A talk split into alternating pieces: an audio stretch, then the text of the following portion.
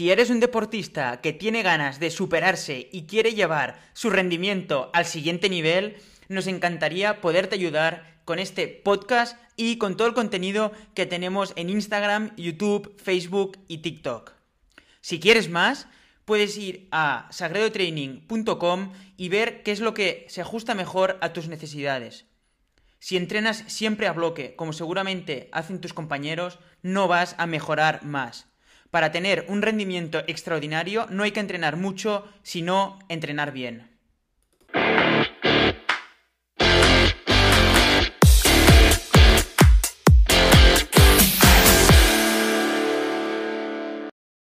La idea de, este directo de hoy es que dure más o menos una media hora para no ser, no ser pesado un sábado por la tarde y que todo el mundo se pueda ir a cenar eh, pronto. Y más que nada porque al final eh, han sido, por suerte, muchas preguntas y creo que no da, no da tiempo a responderlas todas, pero haremos otro directo otro día y hoy veremos la primera mitad y el próximo día la segunda. Así queda todo también un poco más, un poco más claro porque si no será muchísima información de golpe y, será un poco demasiado para la cabeza de todos. Así que, que nada. Vamos a, empezar con las preguntas que, nos habéis hecho básicamente desde Instagram, Telegram y email. Y luego si da tiempo de resolver alguna otra cosa por aquí, la, la daremos hoy y si no, las preguntas que vayáis haciendo por aquí que tengáis, ya sea de preguntas que tengáis vosotros o dudas sobre lo que he explicado, me las voy a guardar todas para, para poderlas eh, resolver en el directo del, del próximo. Vale, así que, que vamos, a, vamos a por ello. He organizado un poco porque habían muchas preguntas que se repetían o se repetían temas em, comunes. Entonces, como lo he hecho es que he organizado un poco por temas las preguntas más que por orden de que me lo habéis escrito. Así, cuando contesto una, ya em, se van diciendo cosas importantes que, pueden estar en de otra persona. Por favor, ¿me podéis em, confirmar que me oís y me veis bien? Porque me está saliendo alguna cosa de fallo de conexión. Por favor, si me, si me podéis oír bien y me veis bien, eh, poner sí en los comentarios.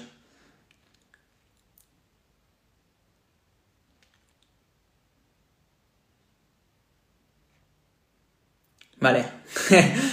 Perfecto, gracias. Súper. Vale, perfecto. Sí, lo del microcorte me está saliendo ahora y no sabía qué, qué pasaba. Perfecto, muchas gracias a todos. Vale, pues vamos a empezar con, la, con las primeras preguntas. Varios de vosotros me habéis preguntado sobre cosas relacionadas con el entrenamiento de base. Y vamos a empezar con la primera de, Edu, que me dice, ahí va mi pregunta para mañana, ¿se puede mejorar la base con entrenamientos de... Vale, ha habido un pequeño corte. ¿Se puede mejorar la base con entrenamientos de dos horas? Y si se puede, ¿cómo serían estos entrenamientos? Vale, entonces, em, aquí más que nada hay que tener en cuenta realmente que la base, o sea, el objetivo del entrenamiento de base es el de crear adaptaciones, sobre todo eh, en las mitocondrias para poder em, ser más eficiente con el uso de grasas como fuente de energía y con el uso también de carbohidratos como fuente de energía. Y a la vez, al mejorar las mitocondrias, haciendo el entrenamiento de base, también mejora la capacidad de limpieza del lactato, que es lo que hace que te mejore em, tanto tu umbral aeróbico como tu umbral anaeróbico, ¿vale? Entonces, básicamente lo que sería hacer entrenamiento de base es hacer muchas horas en zona 2 no solo te hace ser más eficiente en zona 2, sino que también te hace eh, mejorar eh, cuando vas a intensidades más altas, ¿vale? Entonces, esto es una cosa y está totalmente eh, demostradísimo que, ¿vale?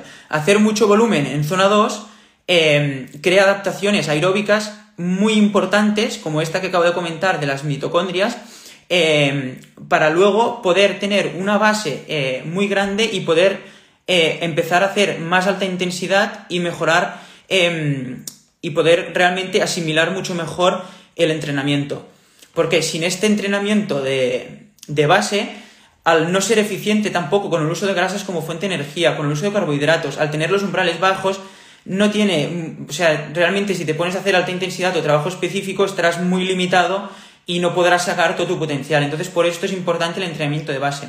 Pero, eh, respondiendo a la pregunta, con, claro, hay otro problema, es que el entrenamiento de base funciona cuando haces muchas horas en zona 2, pero si tienes poco tiempo, como es lo normal en la mayoría de personas, pues no puedes hacer 15 mm, horas o 20 horas a la semana en zona 2.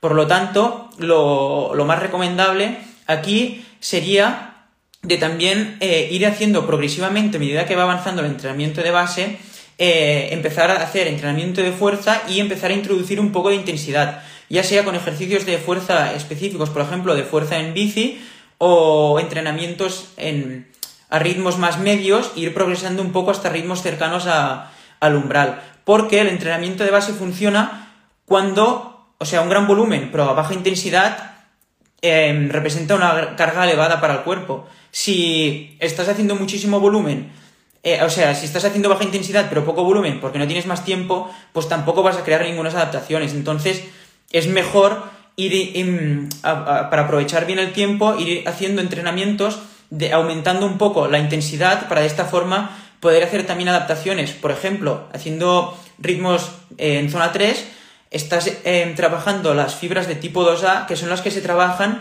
cuando llevas muchas horas en zona 1, que cuando se fatigan las fibras de tipo 1 se activan estas fibras. Entonces, si no tienes tiempo para hacer muchas horas, pues si directamente trabajas a ritmos medios, ya puedes estar haciendo unas adaptaciones parecidas a las que harías eh, si tuvieras más, más tiempo. ¿Vale? Así que sería básicamente un poco esto respecto a mejorar la base con, dos horas. Luego, Crisan me pregunta, después de un parón de tres semanas, 50 años, 15 años en bici, siendo cicloturista con 7 horas 30 en la huesos, ¿qué indicaciones fijarme para saber cuántas semanas de base son las mínimas que necesito? Ya llevo 7 semanas de base y empiezo a hartarme de rodar en zona 1 o zona 2 mayoritariamente. 12, 10-12 horas a la semana en zona 1, zona 2. Vale, realmente aquí pues es un poco lo que, lo que acabo de explicar. En tu caso, si llevas tantos años em, como ciclista, es probable que ya tengas una buena base siempre que hayas entrenado bien. Si siempre has ido a ritmos muy altos, no es del todo em, seguro que tengas eh, una buena base aeróbica, ya que puede ser que tengas el umbral. Esto es una cosa que he visto mucho que a mí me pasaba que iba siempre pasado de ritmo y tenía el umbral aeróbico bajo porque realmente no pasaba muchas horas por debajo del umbral aeróbico. Entonces esto sería una cosa que se tendría que ver en una prueba de esfuerzo donde tienes tú em, tu umbral, pero eh, es probable que sí que ya vayas más rodado. Entonces yo de entrenamiento de base sería unas 8 o 10 semanas principalmente y como decía antes, em, no rodar siempre en zona 1 o zona 2 también ir introduciendo em, entrenamiento, o sea, con más intensidad y entrenamiento de fuerza. Porque lo que te, seguramente lo que te pasa es que estás, claro, tu cuerpo ya está acostumbrado a esta carga de entrenamiento y entonces em, ya no haces nuevas adaptaciones. El cuerpo cuando le sometes a un estrés, se, cuando descansas, se hace más fuerte para poder hacer frente a este estrés. Pero si siempre estás haciendo lo mismo, al final tu cuerpo ya no produce más adaptaciones porque ya está acostumbrado a aquello. Entonces, si no tienes más tiempo, bueno, y aunque lo tengas, sería también importante que a medida que pasan algunas semanas el entrenamiento de base, sí que vayas empezando a hacer entrenamientos eh, en zona 3 y hasta incluso en zona 4 baja. Y, también entrenamientos a, bajas cadencias y entrenamiento de fuerza en, en el gimnasio o en casa, ya que de esta forma aprovecharás muchísimo más el tiempo, mejorarás más y será mucho menos monótono, porque es un coñazo estar siempre estar haciendo los mismos entrenos en zona 1 o, zona 2.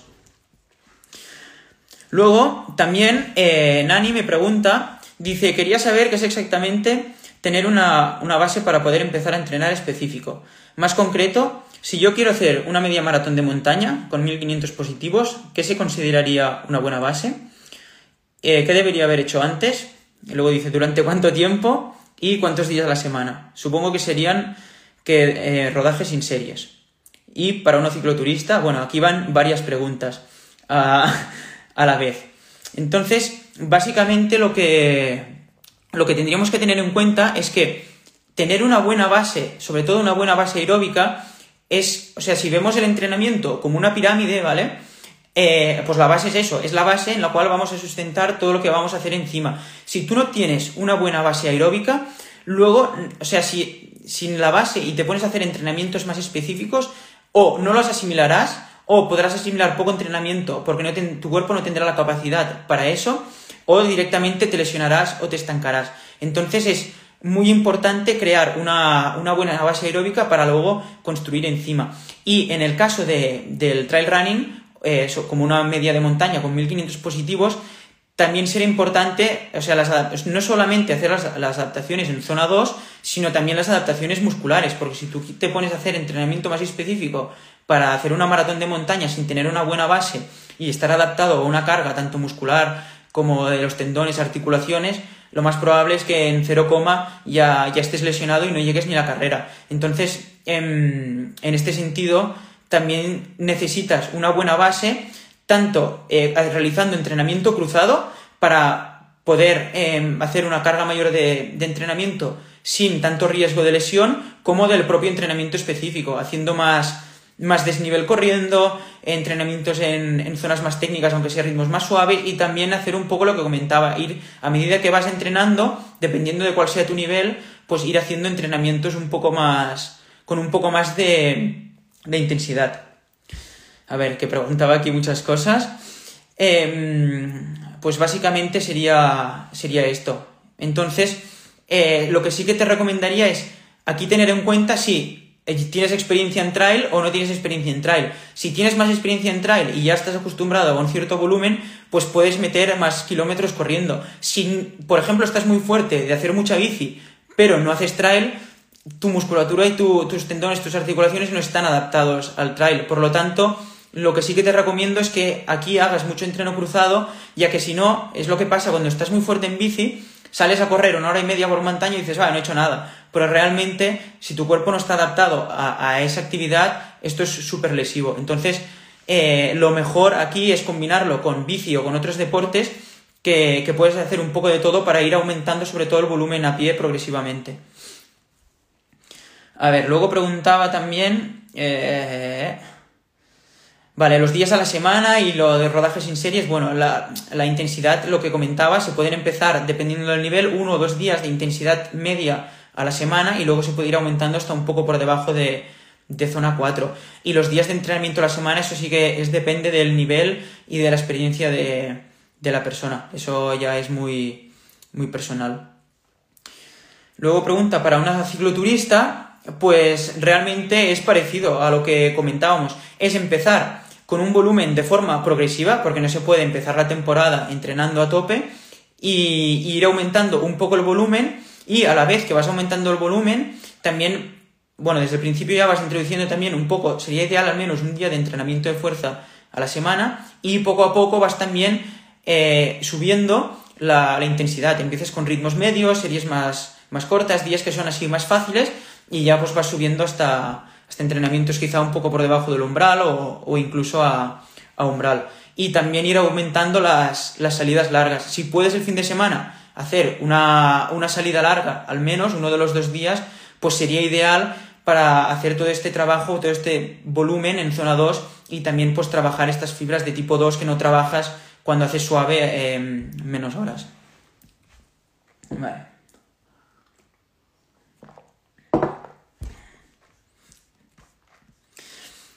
¿Qué más tenemos aquí? Tenemos preguntas interesantes de, sobre entrenamiento de fuerza. Vamos a ver. Guillem pregunta, buenos días, un atleta de ultra trail, ¿cómo tiene que trabajar la fuerza preferiblemente? ¿Con poco peso y muchas repeticiones? ¿O mucho peso y pocas repeticiones? Gracias.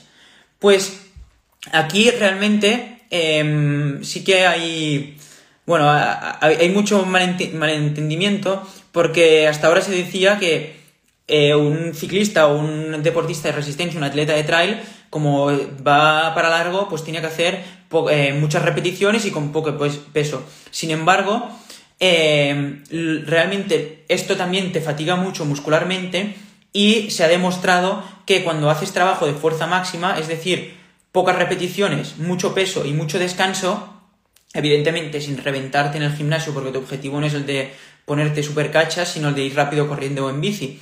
Pues esto es lo que te crea eh, mayores adaptaciones en el rendimiento, ya que estás em, ayudando, eh, gracias a, a, la conexión neuromuscular que hay, a con, o sea, con la misma masa muscular reclutas más fibras musculares y por lo tanto, sin tener un aumento de peso, estás teniendo em, una mejora en la fuerza, que es lo que interesa básicamente, por si te pones, si ganas fuerza pero te pones super cachas, pues luego em, no vas a poder, o sea, primero que será mucho más agresivo para un corredor y luego que el caso del ciclismo y el, el, atletismo es lo mismo, los vatios kilo se te van a ir al, al palco, entonces em, es importante esto, mejorar la fuerza pero sin aumentar mucho la, la hipertrofia, que es como se consigue haciendo fuerza máxima. Sin embargo, o sea, no puedes no estar acostumbrado a hacer fuerza máxima y empezar eh, aquí a, ponerte unos pesos super bestias y demás, porque si no tienes eh, los patrones de movimiento bien asimilados y todo, primero lo más probable es que te lesiones y que para asimilarlo bien has de hacer una progresión. Entonces, tendrías que empezar con una fase preparatoria al entrenamiento de fuerza, si no lo has hecho nunca, que sería básicamente pues adaptarte al movimiento, hacer ejercicios con el propio peso corporal, y demás. Entonces aquí sí que puedes hacer ya más repeticiones, muy poco peso. Luego se hace una fase de desarrollo en la cual eh, sí que vas aumentando un poco más el peso y vas bajando un poco las repeticiones. Pero aquí estaríamos hablando a lo mejor hacer entre 8 y 12 repeticiones y, y con un peso tampoco muy alto. Y luego sí que irías a la fase de maximización de la fuerza, que es la fase que comentaba, de fuerza máxima, que estaríamos trabajando pues entre 4 y máximo 8 repeticiones y a un porcentaje de, la, de una repetición máxima pues ya más elevado, entre el 70 y el 85% de lo que harías una, una, repetición máxima. Pero aquí el objetivo es esto, es em, poder ayudar a reclutar las máximas fibras musculares, eh, pero sin, sin hacer una fatiga súper grande. Entonces el objetivo es hacer el movimiento concéntrico, es decir, la subida muy rápido, y la bajada entonces normal, pero cuando acabas las 4, 6, 4 5, 6 series, eh, dejar un amplio descanso para poder hacer el movimiento con la máxima calidad posible y em, no acumular tanta fatiga. De esta forma estás creando adaptaciones muy positivas, pero sin una fatiga súper grande que no hará que el día siguiente, cuando vayas a entrenar, estés con las piernas eh, reventadas, por ejemplo. Entonces sería, sería un poquito esto y básicamente eh, respetar el tiempo, o sea, el tiempo que estás en, en cada fase de estas de, del entrenamiento de, de, fuerza, no saltarse de etapas, porque si no es, pues, es probable que te lesiones o que vayas con una sobrecarga súper fuerte y que luego te penalizará mucho en el, en el entrenamiento de resistencia, que al final es también lo que, lo que más te interesa. Luego Willy nos pregunta cuántos días a la semana entrenas la fuerza y qué tipo de fuerza. Bueno, aquí el tipo de fuerza es un poco lo que he comentado, que cada uno en función de lo que esté acostumbrado, pues haga su progresión en el, en el entrenamiento de fuerza y, y ya pues trabaje en cada fase de la que tendría. Con lo ideal es que mm, acabar haciendo pues fuerza máxima. Y otra cosa que no he comentado, que ya me la había dejado, es que cuando tú estás haciendo fuerza máxima, eh, a priori no hay un aumento de la hipertrofia, un poco sí, pero muy ligero, que se compensa de sobras con los beneficios. Pero se, se, los nuevos estudios dicen que cuando haces más de 5 semanas de entrenamiento de fuerza máxima, sí que empiezan a haber ya más aumentos en la hipertrofia muscular, por lo tanto a priori no te interesa. Entonces, lo ideal sería es que si estás preparando para un bloque de competiciones seguido o para una competición súper importante, es que cuando acabaras cuatro o cinco semanas de estar haciendo fuerza máxima, pasaras a la fase de mantenimiento de fuerza, que sería básicamente seguir haciendo pues un día como mucho a la semana de fuerza máxima, con eh, las repeticiones justas, por ejemplo, pues esto, cuatro series de cuatro o, cinco repeticiones, tres series de cinco repeticiones, eh, para mantener las adaptaciones que has hecho de fuerza máxima, que está demostrado que con un día a la semana sí se mantienen, y o cambiarlo o hacer también alguna otra sesión de fuerza específica. Es decir, por ejemplo, en el caso de que eres corredor, pues hacer sprints en subida de 10-15 segundos a tope con mucho descanso, en plan dos minutos de descanso. Si eres ciclista, hacer fuerza eh, con a bajas revoluciones, por ejemplo, ya sea en series más largas a plato en subida o arrancadas, por ejemplo, de casi parado, de 10 km por hora, arrancas con el 53-11 a tope y cuando llevas 8 segundos o así paras y este tipo de, de entrenamientos. De esta forma aquí estás priorizando al máximo lo que tienes que priorizar, que es el entrenamiento de resistencia para competir, eh, para poder competir bien y no tampoco fatigándote muchísimo en haciendo, haciendo entrenamiento de fuerza más, de, más del necesario si ya tienes las adaptaciones creadas. Luego, eh, lo ideal es, sería hacer dos días a la semana de entrenamiento de fuerza. Sin embargo, esto sería pues si ya te dedicas, si tienes muchas más horas para dedicarte. Pero si vas con el tiempo justo, tampoco llevas tanto tiempo entrenando y pues tienes que el trabajo, la familia, eh, obligaciones, etcétera, pues con un día a la semana de fuerza ya está bien para poder, para poder crear adaptaciones eh, que te beneficiarán al rendimiento y para la prevención de, de lesiones, sobre todo también. En el tema de, del trail running y de correr en general, es súper importante, imprescindible la fuerza para, para poder prevenir, prevenir lesiones. Vale.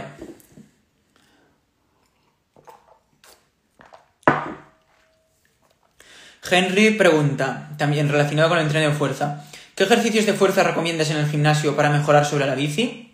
¿Y a qué intensidad? Bueno, las intensidades un poco lo que, lo que comentaba. Em, se tiene que ir progresando en, las fases a medida que te vas, que, que, vas adaptándote, pero básicamente, por ejemplo, en la primera fase sí que sería con el propio peso corporal, un poco haciendo tal movimiento. En la fase de desarrollo, eh, pues sí que sería entre el 55, el 50, el 65% de la una repetición máxima y eh, haciendo, por ejemplo, tres series de 15 repeticiones con un minuto de descanso. En la fase de maximización, pues podrías hacer, por ejemplo, cuatro series de seis repeticiones con dos o tres minutos de descanso al 75% de la 1RM o el 80% de la 1RM más tampoco, más tampoco haría. Y Básicamente los ejercicios que, te recomendaría sería hacer un poco también de, trabajo general, del core es muy importante, em, también trabajar glúteo medio, por ejemplo, con gomas, etcétera, no con máquinas, por ejemplo, y luego los ejercicios sí que más específicos, eh, sentadilla básica, si estás, tienes en un gimnasio y puedes hacer sentadilla libre, es decir, con la barra, eh, tú mismo, sin, sin, que sea la barra guiada, eh, mejor también, y y luego también eh, eh, sentadilla búlgara, eh, te, puede ir, te puede ir muy bien. Peso muerto, eh, puente de glúteo, entre, entre otros ejercicios. En el caso de que no puedas ir al gimnasio y entrenes en casa, pues bueno, pues se pueden adaptar los ejercicios. En vez de hacer sentadilla normal, puedes hacer pistol squat con, con una sola pierna, etcétera, o hasta incluso coger alguna garrafa de agua o lo que sea para poder poner un poco más de, un poco más de peso. también cuando estás en la fase ya de fuerza máxima, en el caso de ciclistas, puede ser bueno para poder em, cargar un poco más de peso y trabajar el movimiento más específico, eh, más cercano a la bici, no hacer la sentadilla completa a 90 grados, sino hacer media sentadilla. De esta forma estás trabajando la musculatura que trabajas eh, más parecida a la, pedalada, a la pedalada y puedes cargar más peso y por lo tanto hacer algunas mayores adaptaciones específicas para lo que es el, el pedalear. Y luego también, eh, a medida que te vas acostumbrando al entrenamiento de fuerza, la pliometría te puede ir muy bien. Em, por ejemplo, eh, sentadillas con salto, eh, subir saltando a, a, un muro, a una caja de estas, em, etc. Vale.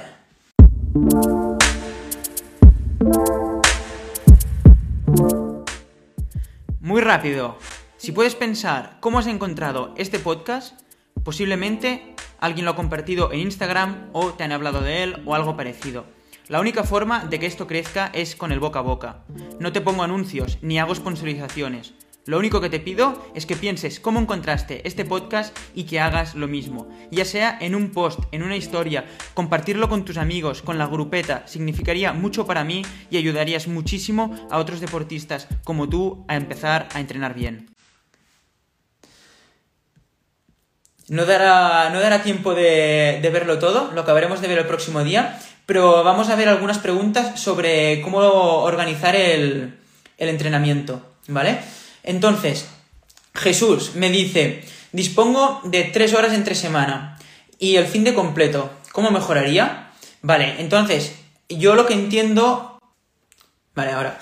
Yo lo que entiendo es que realmente entre semana no es que tengas tres horas cada día, sino entre toda la semana eh, tres horas. Aquí también me faltaría saber si estás hablando de, de trail running o, running o ciclismo, pero bueno, o triatlón.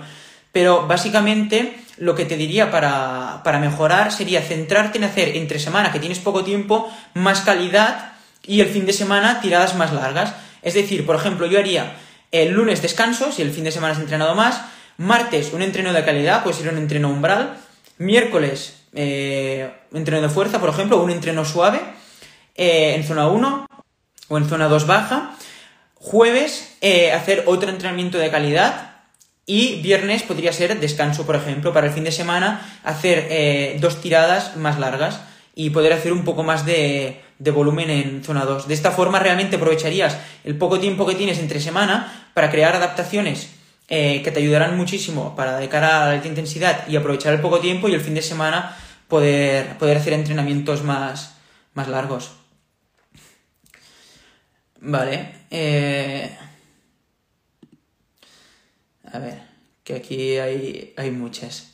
Luego, por ejemplo, Andrés me dice, buenas tardes.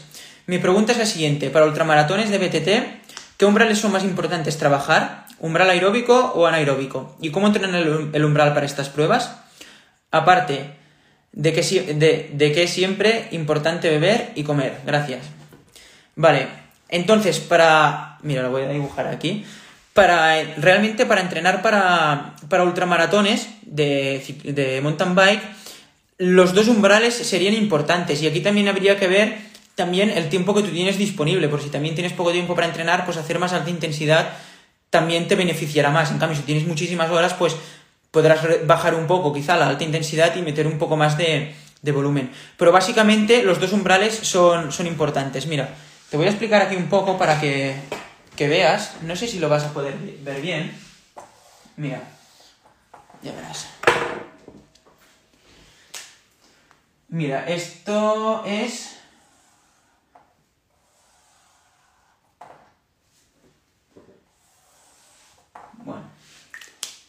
Espera, ¿eh? que esto lo he hecho mal.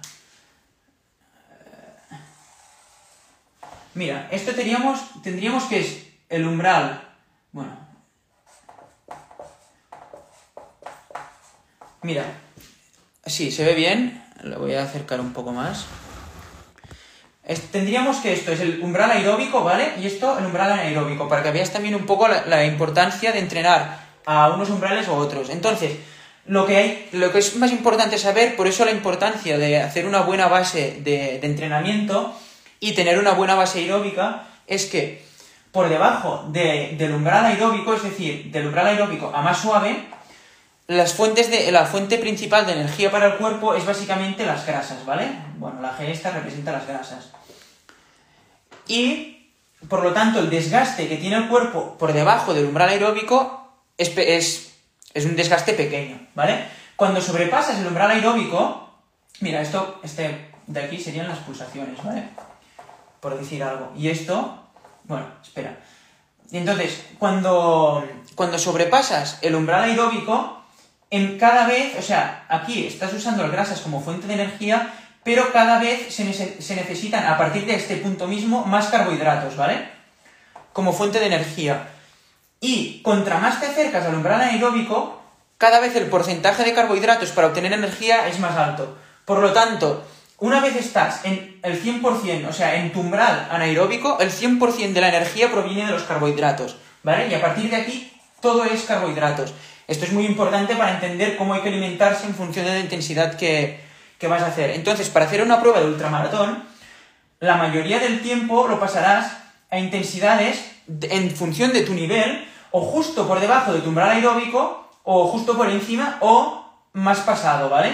Entonces, si tú tienes una buena base aeróbica, es decir, has trabajado mucho tu umbral aeróbico, en vez, mira, ¿qué lo dibujo con esto?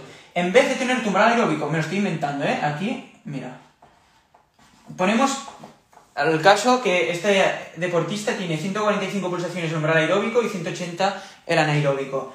Si tú tienes una ultramaratón y vas a ir de promedio a 150 pulsaciones, ¿vale? Estás durante muchas horas desgastando muchísimo porque no solo usas, o sea, aquí también usas carbohidratos como fuente de energía, pero aquí el desgaste es mucho mayor. Entonces, realmente estás desgastando muchísimo más y es muy probable que, eh, o sea, llegues, vacíes tus depósitos de glucógeno mucho más fácil y el desgaste tanto muscular como del metabolismo sea mucho mayor.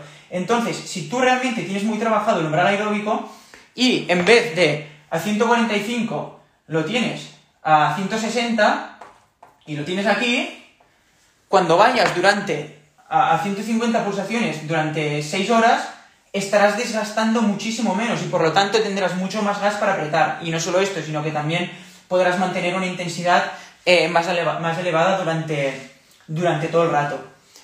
También será súper importante eh, trabajar el umbral anaeróbico, porque si entrenas solo suave, te estás perdiendo muchísimas adaptaciones, aunque sea para competiciones más, más largas. Y entrenando a estas intensidades, estás creando también adaptaciones que te van a beneficiar em, de ir a ritmos más bajos. Si tú también estás mejorando tu umbral anaeróbico, em, a lo mejor si tú no entrenaras, eh, tú hicieras entrenamiento umbral anaeróbico, en vez de 180, lo tendrías a 170. Y entonces irías casi toda la carrera muy cerca de tu umbral anaeróbico. Y tampoco, eh, o sea, también tendrías mucho mayor desgaste, que si tienes umbral anaeróbico más lejos, pues realmente tienes mucho más margen de apretar en subidas fuertes, de lo que sea, sin que te saquen de punto, porque realmente una vez te sacan, o sea, cuando pasas el umbral anaeróbico, eh, el lactato, o sea, el lactato se acumula muchísimo más en sangre y el desgaste es mucho mayor, es lo que se llama, bueno, el famoso ácido láctico que se acumula y notas este quemor tan fuerte de piernas, por lo tanto, si tienes el umbral aeróbico más eh, entrenado, no te va a pasar esto eh, a las mismas intensidades que te pasaría. Por lo tanto, diríamos un poco que, los dos umbrales son, son importantes. Mm, mm, vale, ¿cómo entrenar el umbral para estas pruebas? Básicamente, para entrenar el umbral aeróbico, lo, que, eh, lo, lo, mejor es hacer muchas horas en zona 2, básicamente. Y realmente de esta forma, pues mejoras la calidad y la cantidad de tus mitocondrias y todas estas adaptaciones con un uso de grasas y carbohidratos como, como fuente de energía y también estás mejorando la capacidad de limpiar lactato, que es lo que hacen las mitocondrias, y también estás mejorando tu umbral anaeróbico haciendo zona 2, ¿vale? Pero también es muy importante, como he dicho, entrenar el umbral anaeróbico y esto lo puedes hacer haciendo entrenamientos en sweet spot, que sería, tú que entrenes con potenciómetro, me parece que lo ponías aquí.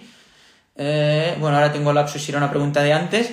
Eh, entre el 88 y el, bueno, entre el, sí, entre el 88 y el 92, 94% de tu FTP, o lo que sería zona 3 alta, por ejemplo, o zona 4 baja, y entrenamientos justo por debajo de, tu umbral anaeróbico. Es decir, si tienes el umbral anaeróbico a, me 300 vatios, pues a 290, entre 290 y 300, o si lo tienes a 180 pulsaciones, pues entre 100 75, 74 y 178 pulsaciones. De esta forma, pues también estás ayudando a desplazar más a la derecha tu, umbral anaeróbico. ¿Vale? Las dos cosas son importantes. Y la otra parte que comentabas de que es importante de beber y comer, pues eh, básicamente tendríamos que tener en cuenta lo que acabo de explicar de, de los umbrales para eh, saber qué hemos de comer y beber en función de cada, de cada entrenamiento. Si vamos a hacer un entrenamiento suave, pues no son tan necesarios los carbohidratos. Pero si vas a hacer un entrenamiento de series, un entrenamiento fuerte, o eh, vas a hacer una carrera, no tiene ningún sentido hacer una ensalada al día antes para afinar, porque no tendrás gasolina para, para ir. Entonces, em, lo del pico cerrado y todo esto para el cachondeo está muy bien, o para días que hagas muy suave, pero si has de entrenar fuerte, si no comes, no tienes gasolina. Esto es imprescindible de tenerlo. Si no comes carbohidratos, me refiero. No tienes gasolina. Entonces esto es muy importante de tenerlo en cuenta. Básicamente luego para, para competir lo que te recomendaría, o sea, lo que dicen las recomendaciones es que comas cada 20, 30 minutos, ¿vale? De forma más constante, que no te esperes a tener hambre porque entonces ya es tarde. Y lo que se decía hasta ahora era de comer un gramo de carbohidratos por kilo corporal de, de peso. Sin embargo, todos los nuevos estudios y los mejores deportistas del mundo desde hace ya algunos pocos años están comiendo muchísimo más, ya que se ha demostrado que de esta forma puedes, o sea, que el desgaste es muy grande cuando vas a alta intensidad y que si comes más de un gramo eh, por kilo por hora, vas a eh, poder aguantar eh, muchísimo mejor y no solo durante el ejercicio, sino que recuperarás mejor. Entonces, los mejores deportistas del mundo están comiendo hasta 120 gramos, o sea, en vez de, por ejemplo, si pesas 60 kilos, comer 60 gramos de carbohidratos hora, 120 gramos de carbohidratos hora. Sin embargo, esto hay que hacerlo con la ayuda de un profesional y entrenándolo mucho durante el entrenamiento para que se adapte el estómago y el intestino delgado. Pero yo lo que sí que te recomendaría es que durante el entrenamiento entrenes lo que comerás en carrera, que nunca hagas experimentos en carrera y que y que realmente esto, si en carrera vas a comer 70 gramos de carbohidratos, por ejemplo, pues que o 80 que lo, entrenes antes, porque si no vas a tener muchos problemas de digestivos, tanto en bici como sobre todo corriendo, que con el, con el bote pues es mucho, mucho más probable esto. Entonces, esto se puede hacer de, de, muchas formas. Realmente, para tomar esta cantidad de carbohidratos, lo que sí que te, te recomiendo es que sean productos con una formulación de fructosa de 2-1, es decir, tipo eh, las bebidas estas que hay ahora, como el Maurten 320 Mix, el Sub 9 de 226 o los tipo los geles High Energy de 226 que, que están hechos así para que de esta forma puedes tolerar un poco más de, más de alimentos que, em, que si tomaras em, eh, glucidos de, o azúcares normales. Entonces, eh, eh, vale. Luego tema bebida. tema bebida realmente es súper importante. Hay que tener en cuenta, y esto quiero que, que, que quede claro, que cuando tú empiezas a tener sed, cuando estás entrenando y empiezas a tener sed, es que se dice que tienes un 2% de deshidratación, ¿vale? Pues con un 2% de deshidratación puedes tener una disminución del rendimiento del 6%.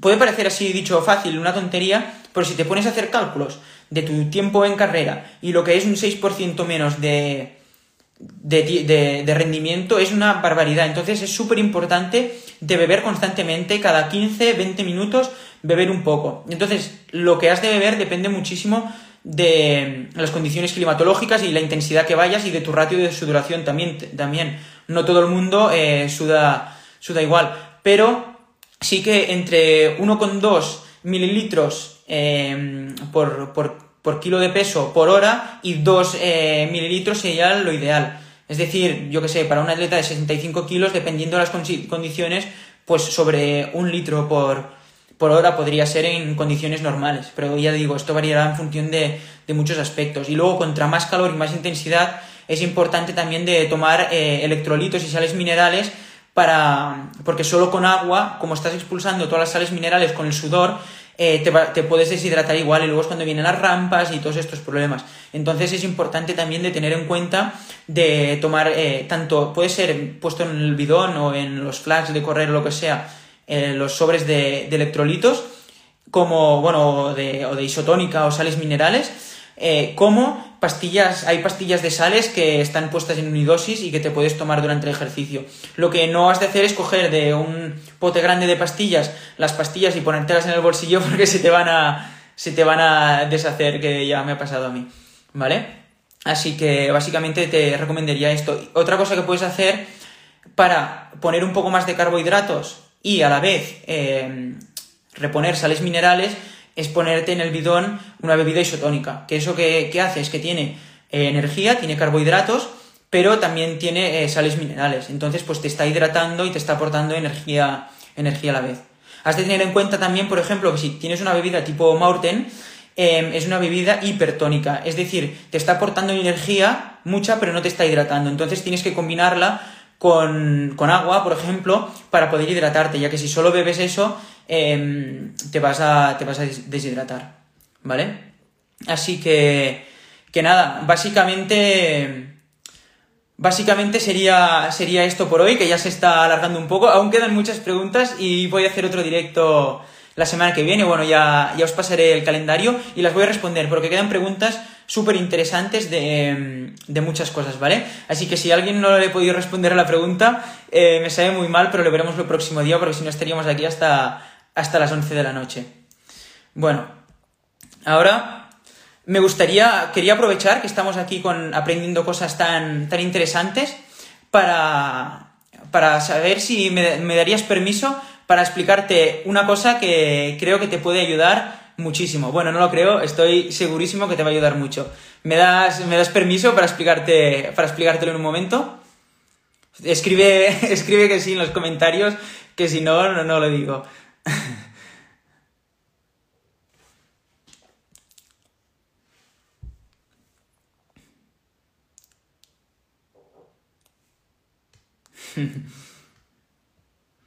Venga. Vamos. Muy bien. Pues nada, quería comentarte que he creado una formación súper potente para que puedas eh, aprender eh, los conceptos más importantes de entrenamiento para que básicamente, o sea, con el objetivo que puedas realmente eh, mejorar tu mentalidad para entrenar con más constancia, que era una de las preguntas que tenía, ¿cómo no tengo constancia para entrenar? Pues esto que es básico, es uno de los pilares básicos, eh, para que te olvides también de estar dudando siempre si estás haciendo lo mejor o no para tu rendimiento, para que sepas el propósito de cada sesión de entrenamiento. Esto está creado para deportistas que tienen entrenador también o que se entrenan ellos, ¿eh? Es para que sepas el propósito de cada entrenamiento y sepas cómo sacarle el, máximo provecho y poder realmente eh, mejorar de verdad, porque si yo te pongo un entrenamiento, me lo estoy inventando en zona 3, y tú no sabes para qué sirve zona 3, pues puede ser que vayas más lento o más fuerte, etcétera. En cambio, si tienes los conceptos más importantes, cuando sigas un entrenamiento lo trabajarás al milímetro y podrás tener adaptaciones muchísimo más em, importantes. Luego también es para que disfrutes más entrenando, para que puedas aprender entrenamientos más variados, cómo pasártelo mejor, cuando entrenes con mejores sensaciones vas a mejorar muchísimo más que puedas organizarte también el entrenamiento en función de las cosas más importantes de, de tu vida, como la familia, el trabajo, los amigos, lo que sea, y que puedes estructurártelo eh, un poco, pues básicamente es, es por esto, porque veo tanto deportistas que se entrenan ellos solos como deportistas que entrenamos nosotros, que muchas veces van muy perdidos y que si eh, un día no pueden hacer algo, ya no saben cómo ajustarlo o cómo sería la mejor forma de hacerlo, eh, etcétera. Entonces, he creado esto para que puedas tener todos los recursos y que realmente puedas sacar el máximo provecho y que con el mismo entrenamiento mejores mucho más o incluso que con menos entrenamiento puedes sacarle mucho más provecho y tengas mucho mejores resultados. Porque cuando realmente entiendes el propósito de, cada entrenamiento y, la idea de lo que hay que hacer, es que te vas a ahorrar muchísimo eh, tiempo de entrenar mal, tener, estar estancado, lesionarte, tal, eh, dinero de carreras, fisios, eh, etcétera. Entonces, eh, frustraciones, que esto es lo, peor. Bueno, lo peor también es el tiempo que, no vuelvo. Entonces, como todo esto ya me ha pasado a mí, quiero. Mm, y es una putada. Quiero. He querido hacer esta formación para. Vamos, para básicamente para que que tú puedas tenerlo mejor y que no te pase, no te pase como a mí, que te aproveches de, mi experiencia y que vayas directo hacia, hacia tu objetivo. Entonces, em, lo que te quería comentar también es que eh, esta formación, eh, bueno, tiene eh, un precio de 67 euros y quería ayudar a los deportistas, solo los que al principio los que entrenan con nosotros, los de, bueno, los deportistas más cercanos, y dejarlo por una oferta brutal de tan solo 11 euros para que el precio no sea un impedimento para nadie y que cualquier persona, o sea, que todos pudieran cogerlo y empezar ya a tener beneficios, pero estoy súper contento y más después de este directo, todas las preguntas y todo el compromiso que, estoy viendo con vosotros, ya que sin vosotros no sería lo mismo de Training y lo digo, lo digo de verdad. Em, entonces, quiero ayudar, ayudaros a, todos a que también tengáis lo, mismo que todos nuestros deportistas que ya entrenan con nosotros y voy a dejarlo durante unos pocos días también para 11 euros, o sea, para que lo podáis tener en tan solo 11 euros y lo tengáis Em, vamos, lo, tengáis todos y podéis entrar vosotros también con, estas condiciones, ¿vale? Eh, este, esta formación, a modo resumen, son seis, o sea, seis días en los que voy a colgar cada día un, un vídeo, una, una, clase entre 20 y 40 minutos más o menos con los conceptos más importantes de ese día y luego vamos a ver em, entre todos los aprendizajes más importantes del día y todo lo más importante a, entender. Y luego, el último día, el sexto día, voy a hacer una masterclass en directo acabando de explicar las cosas más importantes y para que realmente me podáis preguntar todas las dudas que, tengáis y que, y vamos, y que tengáis todo lo que necesitáis para, para vuestros entrenamientos. Entonces, esta es un poco la idea. A la vez también quería hacer algo que fuera así un poco más chulo y con más, más cosas para vosotros y ponerle más valor. Y he creado una comunidad en Slack, en Discord, perdón, para que realmente podamos motivarnos entre todos, explicaros vuestras experiencias, vuestros aprendizajes, poder compartir objetivos, eh, poder em, aprender cosas entre, no solo con Sagrado Training, con nosotros, sino entre vosotros también, y creo que puede ser una cosa, que va a ser una cosa chulísima sin duda. Además, también esta formación tendréis acceso de, de por vida y iremos haciendo actualizaciones, ¿eh? porque el entrenamiento ya sabéis que no es no es cosa de ah, si hoy se dice esto, quizá de aquí un año se dice otra cosa. Entonces iremos haciendo todas las actualizaciones para que estéis eh, siempre al día y siempre, siempre informaros. Entonces, más que nada, em, deciros que este precio solo estará durante unos pocos días, eh, la verdad, porque mm, tiene muchísimo valor esta formación y quiero que vosotros tengáis esto, pero no esté siempre así. Entonces, eh, aprovecha porque es ahora que está y luego no cambiaremos toda la configuración de de la, landing page, así que no, no estará, ¿vale? esto empezará el día 31 de octubre para que podamos hacerlo todos a la vez, es decir, para que el primer día ponga el vídeo, vemos los aprendizajes todos, las cosas más importantes y sea así, pues más, pues mucho mejor y que vayamos todos de, la mano en el proceso y acabemos todos en, en, la, en la masterclass juntos, ya que si se hiciera eh, empezar así cada uno por su lado, pues no tendría tanta emoción como si vamos todos, todos a la vez. ¿Vale? Y ya está, básicamente eh, acabo de poner ahora mismo el enlace en la biografía de Segro de Training. Si vais al perfil de Segro de Training, hay un link allí y se llama Aprende a entrenar en 6 días, la formación, y tenéis allí para, poder mirarlo todo y, poder, poder empezar ya, ya a mejorar. Así que, que nada, muchísimas gracias. Ha sido, ha sido muy chulo poder hacer este directo y poder resolver todas estas preguntas que son súper interesantes y eh, también quedan muchas interesantes. Y me ha gustado muchísimo hacer esto porque hay muchas veces que yo hago vídeos y demás y son cosas que a mí se me ocurren que interesan, pero realmente me encanta preguntarte, o sea, preguntaros qué cosas son las mejores, o sea, qué cosas queréis saber vosotros, porque muchas veces son cosas que a mí ni se me ocurren y son dudas que se veo que se repiten muchísimo. Así que me encanta que me digáis cosas que queréis aprender y os animo a que siempre me, me vayáis preguntando cosas eh, tanto cuando lo pregunto como, cuando no lo pregunto, porque ya sea para hacer un directo o para hacer vídeos mismos, eh, me van súper bien las cosas estas que queréis saber. Así que, que, nada, que lo agradezco muchísimo y os animo de verdad a, entrar en esta formación porque vais a aprender muchísimo y eh, os vamos, os va, os va a ayudar, os va a cambiar la forma de, de entrenar y de, y de vuestros resultados, básicamente. Así que, que nada, lo tenéis en, en, la, en la, el link en la, la, descripción de la biografía y muchas gracias por, por estar aquí, por todo el apoyo que nos, que nos dais siempre. Un abrazo y nos vemos pronto. Ya os avisaré cuando, cuando hagamos el próximo directo, seguramente la semana que viene. Un abrazo.